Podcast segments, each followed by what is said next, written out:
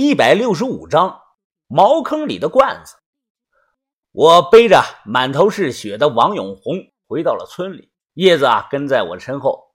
我让他表情自然点。哟，这不是二红子吗？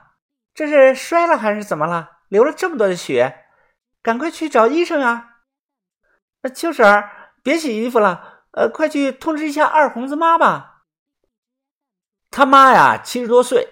别看人老，在村里也是出了名的泼妇不讲理。有一次，二红子醉酒闹事，欺负了一名同村的妇女，被打了。他妈呢，不但不认错，还又哭又闹的，又去县里告状。最后啊，让受害者赔给他们母子三百块钱。不多时，一名脸颊消瘦、头发花白的老太太急匆匆的跑了过来：“儿子，儿子，你醒醒啊！”叶子，我儿子这是怎么了？老太太眼睛通红，神情激动。她这个大嗓门一喊，越来越多的人围了过来，都议论纷纷呐。叶子，你说我儿子怎么回事啊？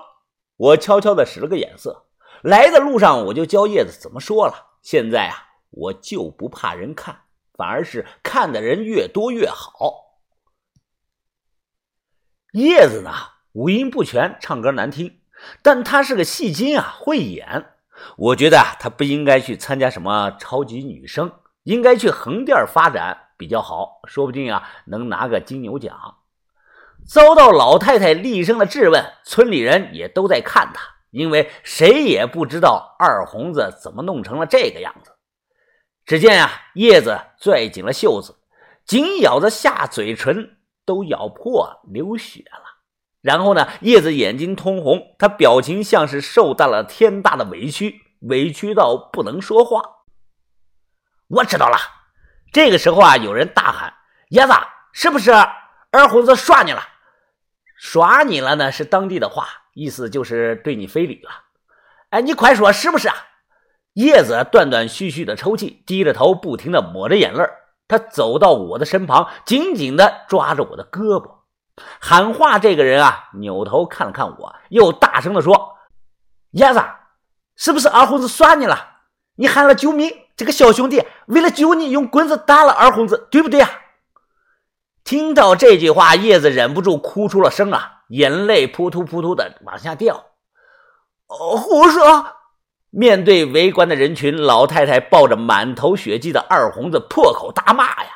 我儿子怎么会耍他呢？现在我儿子还没醒，他想怎么说就怎么说。二虎妈，你儿子什么德行？你怎么不知道了？天津村谁不知道了？咋的了？你还这么厉害？你还想打叶子啊？就是啊，人没报警抓住你儿子就不错了，还跟人家厉害了。也有妇女劝导啊，二婶子别说了，赶快找车啊，送卫生院去看看吧。过了一会儿，我拉着叶子挤出来人群，看没人注意啊。叶子对我眨了眨眼。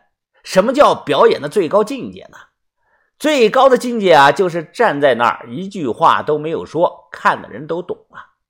在现场的就三个人，我、他、二红子。二红子啊，就没看到土包上的盗洞。我怕个屁呀！况且现在就算他马上醒来，也是百口莫辩，跳进黄河也洗不清。我相信，如果把头在啊，他也会这么干。叶子爸一大早啊去田里了，他上午回来啊，才从邻居口中得知了这件事，当下就扛着锄头火急火燎的往回赶。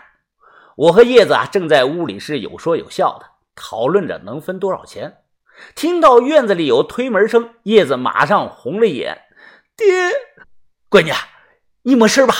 告诉爹，二红子那孙子。”耍你没耍你啊？他要是耍了你，我现在就去打死他！叶子哽咽的说道：“爹，他没耍着我，还是多亏了向风。好，好，那就好，那就好啊！闺女，你吓死爹了！”叶子爸呀，握着我的手，神情激动，他连连的表示感谢。为此啊，他特地把院子里养的那只老母鸡给杀了，中午做了几个菜招待我。饭桌上，叶子爸笑着问我：“呃，小伙子，呃，听我闺女说啊，你叫香风是吧？”我点点头。呃，家是哪里的？哦，东北的黑龙江。哦，那么远呀？那你怎么跑到我们这个山沟沟来了？啊，我是来旅游的。我大口的扒拉着吃着大米饭，头也没抬的就说道：“这个菜啊是真好吃啊，叶子真会做饭，小米辣椒炒鸡肉下饭一绝呀。”呃，你家里有几口人呀？啊，没什么人了。你的父母呢？我抬起头，嘴里咀嚼着大米饭，说：“啊，没见过，都死了。”叶子爸表情一愣啊。我没在意，又低头继续的吃饭。吃完了饭去送碗，我在门口听到他爸小声的说：“啊闺女，我看这个小伙子很好啊，人也挺老实的，而且长得呀方方正正的，个子还高。最重要的是他没有父母啊，你嫁过去不用伺候公婆的，光你们两个小两口子过日子。我唯一担心的呀，就是有点远呀。”我在门口听的是哑然失笑啊，心想自己打了一棍子，怎么一棍子打出来个老丈母人呢？叶子，你出来一下。他爸推了他一把，说道：“啊，快去快去！”叶子出来后啊，显得有些不好意思了。他看着我说：“我爸刚才说的，你是不是都听到了？”我笑着点了点头。那你啊，你别多想啊。我不喜欢你，对你也没有什么感觉。叶子有些恼怒的说道：“是你想多了，谁稀罕你呀？”我说：“我就是不喜欢你。”脑海中想了想，我说：“我喜欢的类型啊，类似于白老板那种有气质的。”白老板是谁？你前女友吗？叶子问道。说了你也不认识，那我没有气质啊。他说完，挺胸抬头：“你有啥你？” 那个气质啊，都是从小培养出来的。别说这个了，趁着中午都睡觉，我们得赶快去拿罐子呀。藏到草里，时间久了怕被人发现。你有没有小推车？借我用用。有，那你快去拿吧。叶子呢，忙去帮我找推车。晌午十二点，村里看不到什么人，外头太阳晒得人脸疼啊。我推着小推车到了水库。先洗了把脸，然后呢，把车推上了土包。大白罐子啊都在，一个不少。我装车斗里，盖上了扇布，准备分批的推回去。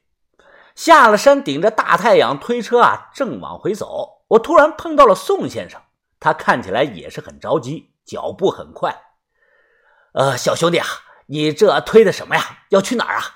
啊，没什么，就是一些生活的用品，锅碗瓢盆什么的。我不是搬地方住了吗？先生，你这是去哪儿啊？我语气平淡，没露出破绽。